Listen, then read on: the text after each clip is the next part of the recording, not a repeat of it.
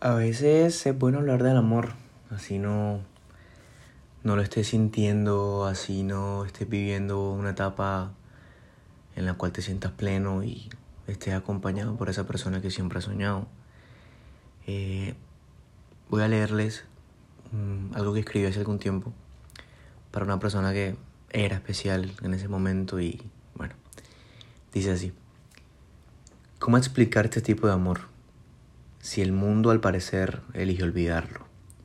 ¿Cómo explicar este tipo de amor si ya nadie se detiene a valorarlo más allá del sexo, las apariencias, mentiras y conveniencias? ¿Cómo explicar que hay almas que se unen en tantos sentidos y formas que al estar separadas no encuentran su lugar en el universo? ¿Cómo explicarte que cada día, cada noche, cada momento tiene un significado especial si es contigo? Que los años que me quedan los elegiría vivir una y mil veces a tu lado, hasta viejitos, hasta que tu mano sea mi único soporte para seguir caminando. ¿Cómo te explico, amor mío, que podemos estar lejos y con otras personas, pero que jamás deberíamos hacerlo? Porque cuando estamos juntos, todo vale la pena, todo es diferente. ¿Cómo te puedo mostrar que soy tuyo en cada nivel que existe?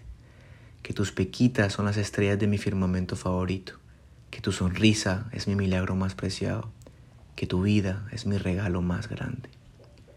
Soñaré siempre estar a tu lado mientras tenga vida, mientras la fe que Dios me regala me mantenga en pie, creyendo que Él y su amor incondicional pueden hacer posible lo imposible. Pero bueno, una cosa es lo que sentimos, creemos, escribimos, decimos y otras cosas son las que pasan en la vida real.